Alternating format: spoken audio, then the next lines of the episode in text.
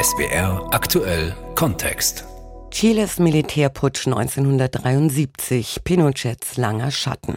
50 Jahre ist es jetzt her, dass das chilenische Militär gegen die sozialistische Regierung von Präsident Salvador Allende putschte. Kurz darauf begeht der linke Politiker Suizid. Eine Militärjunta unter General Pinochet übernimmt die Macht. Die Obristen internieren und töten Tausende. Ihr politisches System, gepaart mit einer streng neoliberalen Wirtschaft, prägt Chile bis heute.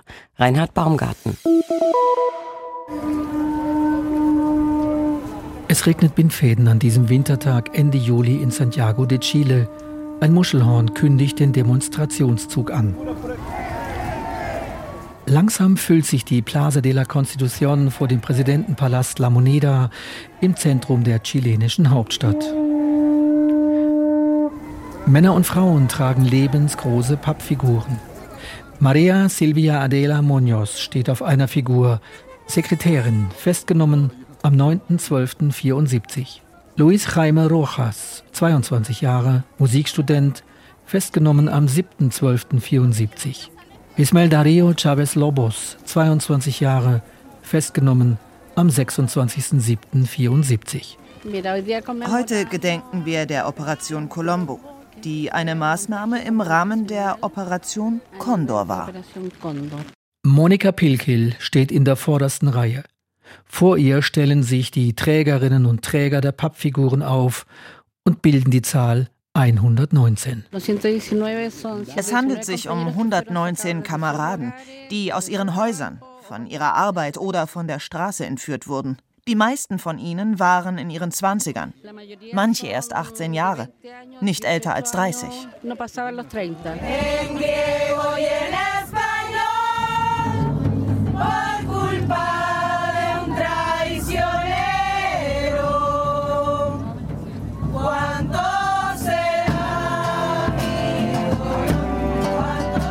Auf Griechisch und Spanisch, durch die Schuld eines Verräters, wie groß sind meine Schmerzen. 119 Menschen, von denen bis heute jede Spur fehlt. Opfer der chilenischen Militärjunta. Opfer einer brutalen Diktatur, die das Land 17 Jahre beherrschte. Niemand kennt die genaue Zahl derer, die festgenommen, inhaftiert, gefoltert, ermordet wurden. Amnesty International geht von 5000 bis 30.000 Getöteten aus. Die chilenische Kommission für Wahrheit und Versöhnung hat in einem 1996 veröffentlichten Bericht 3197 Morde mit biografischen Daten belegt, die auf das Konto der Obristen gehen. Eileen Chavez ist 16 Jahre alt. Sie ist mit ihrer Oma gekommen. Ihren Großvater Ismael Dario, dessen Porträt sie trägt, kennt sie nur aus Erzählungen. Der Schmerz, sagt sie, sei generationenübergreifend. Seit Jahrzehnten kämpfe ihre Familie darum, etwas über das Schicksal ihres Großvaters zu erfahren. Die Erinnerung ist immer da. Wir dürfen nicht zulassen, dass sich so etwas wiederholt. Denn wenn wir das alles vergessen, all die Menschenrechtsverletzungen und die Verbrechen gegen die Menschlichkeit, die begangen wurden, werden wir zulassen, dass es wieder geschieht. Wir dürfen nie wieder zulassen, dass so etwas passiert. Wir müssen uns immer an ihren Namen erinnern. Mein Lebensgefährte Ismael Dario Chavez Lobos wurde aus dem Haus meiner Eltern verschleppt. Ich hatte dort gerade meinen Sohn zur Welt gebracht. Leute wie er waren keine Terroristen. Sie waren nicht gefährlich für die Gesellschaft. Ganz im Gegenteil. Die Diktatur wollte ein Wirtschaftsmodell mit den Vereinigten Staaten umsetzen. Sie haben diese ganze Maschinerie in Gang gesetzt.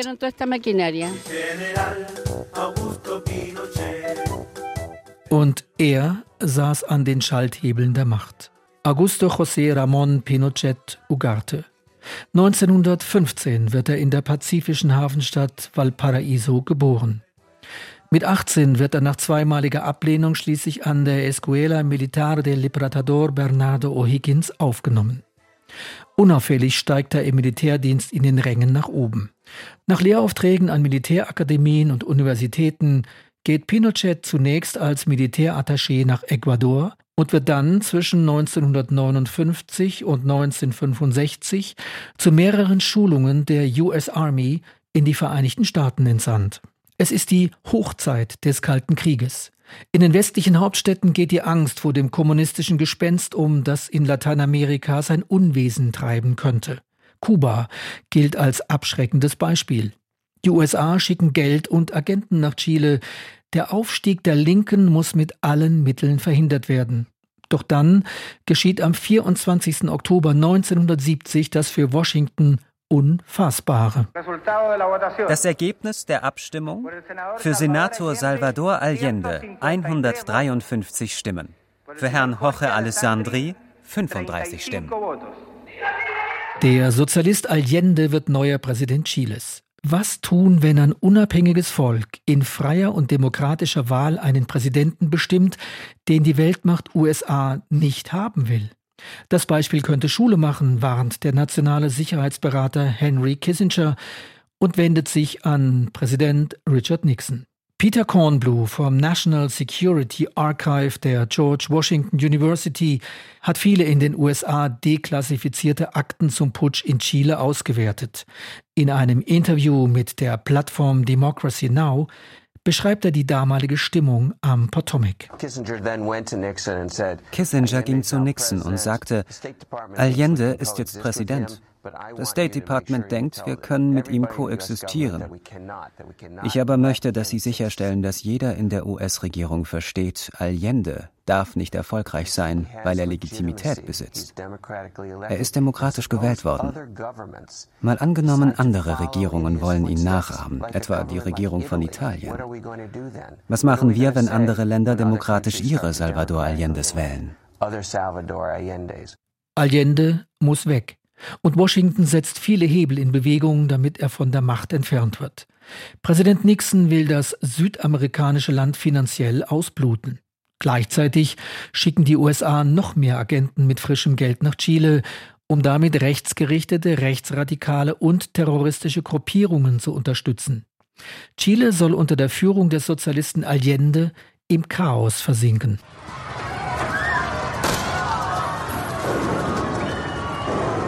Ausgedehnte Streiks, Lebensmittelknappheit, Straßenschlachten, Attentate und politische Morde. Chile steuert auf einen Bürgerkrieg zu. Präsident Allende gerät immer stärker unter Druck.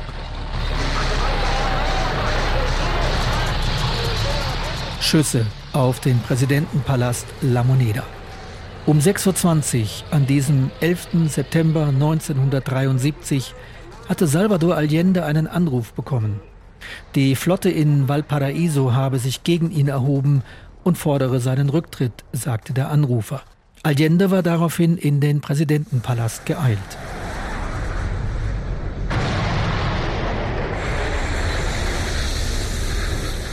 Um 5 vor 12 greift die chilenische Luftwaffe mit amerikanischen Hawker Hunter Kampfjets, Radiostationen und den Präsidentenpalast an. Gegen 14 Uhr stürmen Soldaten den Palast. Allendes Lage ist aussichtslos. Er befiehlt die Kapitulation.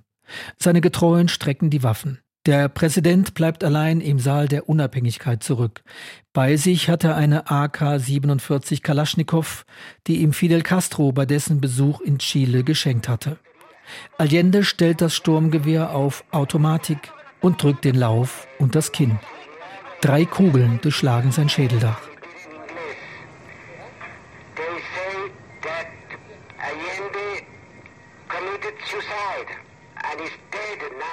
Den nächsten 17 Jahren bestimmt Pinochet an der Spitze einer Militärjunta die Geschicke des Landes. In der ersten Regierungsphase geht es darum, die sozialistischen Machthaber sowie deren Sympathisanten und Unterstützer zu beseitigen. Das nationale Fußballstadion wird zum Gefängnis für Tausende. Politiker, Gewerkschafter, Künstler, Arbeiterinnen, Lehrerinnen, hunderte Menschen werden gleich am ersten Tag festgenommen, verhört, gefoltert, getötet.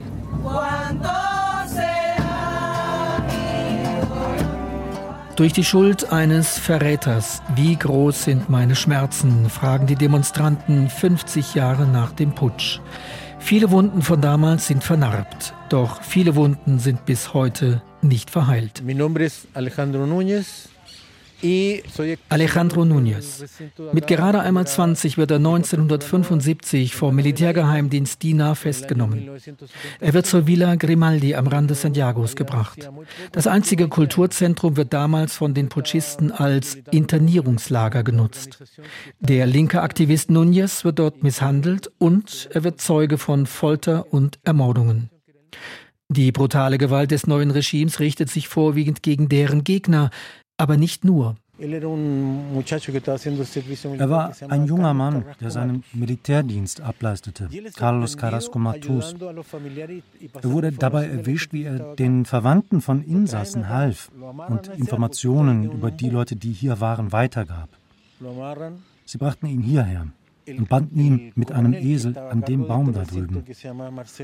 Der Oberst, der für dieses Gelände verantwortlich war, Marcelo Moreno Brito, der Leiter der Villa Grimaldi, und alle seine Mitarbeiter kamen und töteten Cadenas an diesem Ort. Sie wollten ein Exempel statuieren und eine Botschaft senden, dass jeder, der bei diesen Dingen erwischt wurde, bestraft würde.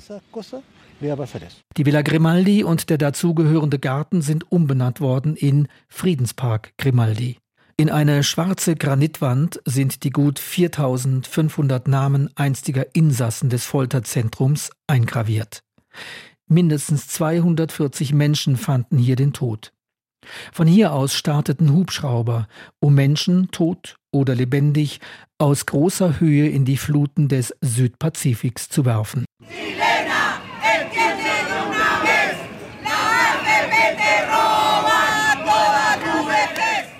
Die sozialen Spannungen in Chile dieser Tage nehmen zu.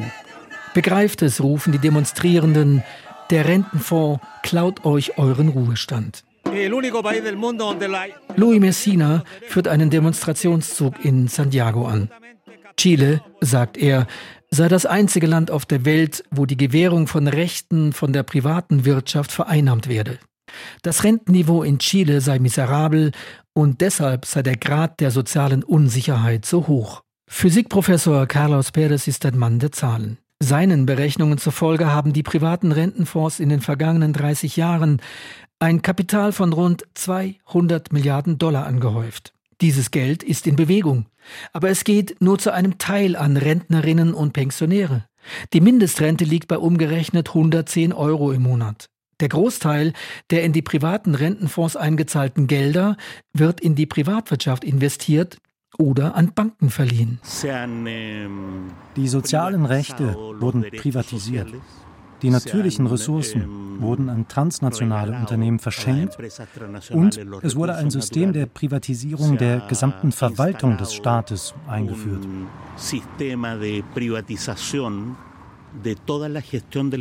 Es wurde ein Steuersystem eingeführt, in dem die großen Unternehmen, vor allem ausländische Unternehmen, praktisch keine Steuern zahlen.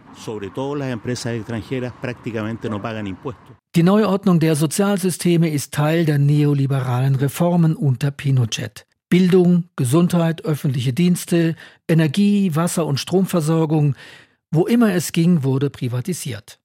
Wer genug Geld hat, kommt damit klar. Wer knapp bei Kasse ist, darbt.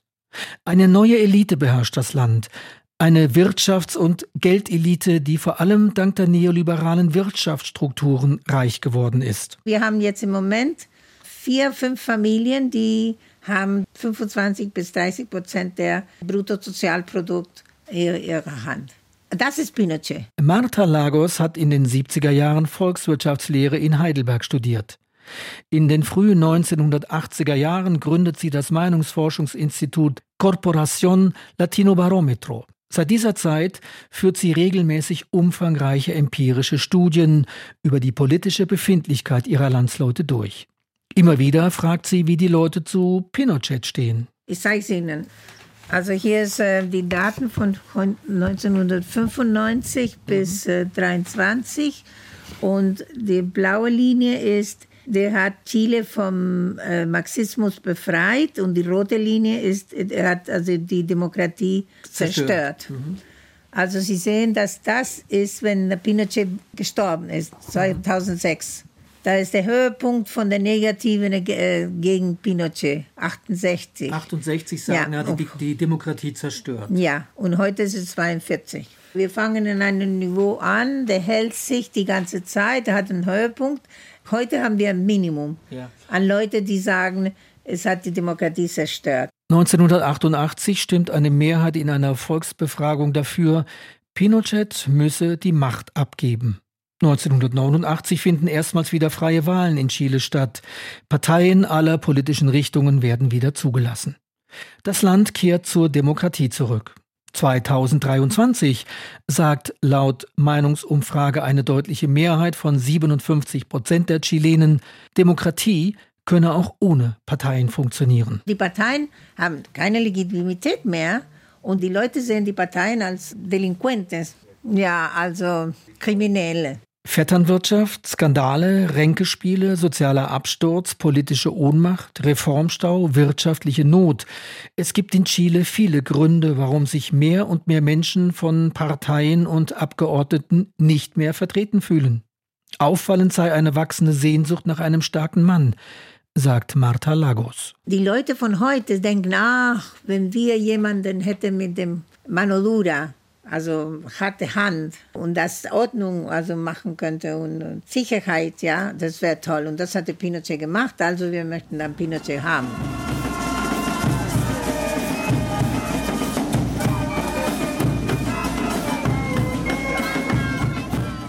Sie wollen keinen neuen starken Mann, keinen neuen Pinochet. Sie fordern Aufklärung der zahlreichen Verbrechen, für die sich bis heute kein Staatsanwalt oder Richter interessiert hat. Seit einem halben Jahrhundert kämpft Monika Pilkil darum, dass der Mord an ihrem Lebensgefährten Ismael Dario Chavez Lobos unter vielen anderen Verschwundenen gesühnt wird. Bis heute übernimmt der Staat keinerlei Verantwortung, weder die Justiz noch die Gerichte. Sie haben nie mehr Culpa gesagt, wann immer wir vor Gericht erschienen, um nach ihren Leichen zu fragen. Sie haben nie eine Antwort gegeben.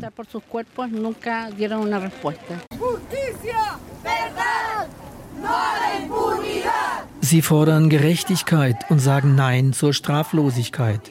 Zu vielen Tätern seien durch das Amnestiegesetz nach dem Ende der Diktatur Persilscheine ausgestellt worden. Zu viele Verbrecher seien straffrei geblieben, meint Monika Pilkil. Die Leichen wurden nie gefunden und die Regierungen nach der Militärdiktatur haben keine umfassende Untersuchung veranlasst. Sie haben den Streitkräften nicht gesagt, dass sie die Wahrheit sagen müssen. Wir wollen die Wahrheit. Wir wollen Gerechtigkeit. Und deshalb sind wir immer noch hier. Chile, 50 Jahre nach dem blutigen Staatsstreich. Der lange Schatten Pinochets liegt noch immer über dem Land. Die Verfassung aus der Zeit der Diktatur ist nach wie vor gültig. Eine neue, progressivere Verfassung wurde Anfang September vergangenen Jahres deutlich abgelehnt. Die durch Pinochet und seine Junta ins Werk gesetzte neoliberale Wirtschaftsstruktur sorgt dafür, dass die Reichen im Land immer reicher und die gesellschaftlichen Gräben immer tiefer werden. Chile im Jahr 2023 ist ein Land im politischen Schwebezustand. Wie explosiv die gesellschaftlichen und politischen Spannungen sind, wurde im Oktober 2019 deutlich. Wochenlang kam es zu Straßenschlachten. Dutzende Menschen starben, Hunderte wurden teils schwer verletzt. Die Gründe für den damaligen Aufruhr, sie bestehen weiter. Chiles Militärputsch 1973, Pinochets langer Schatten. Das war SWR aktuell Kontext von unserem Korrespondenten Reinhard Baumgarten.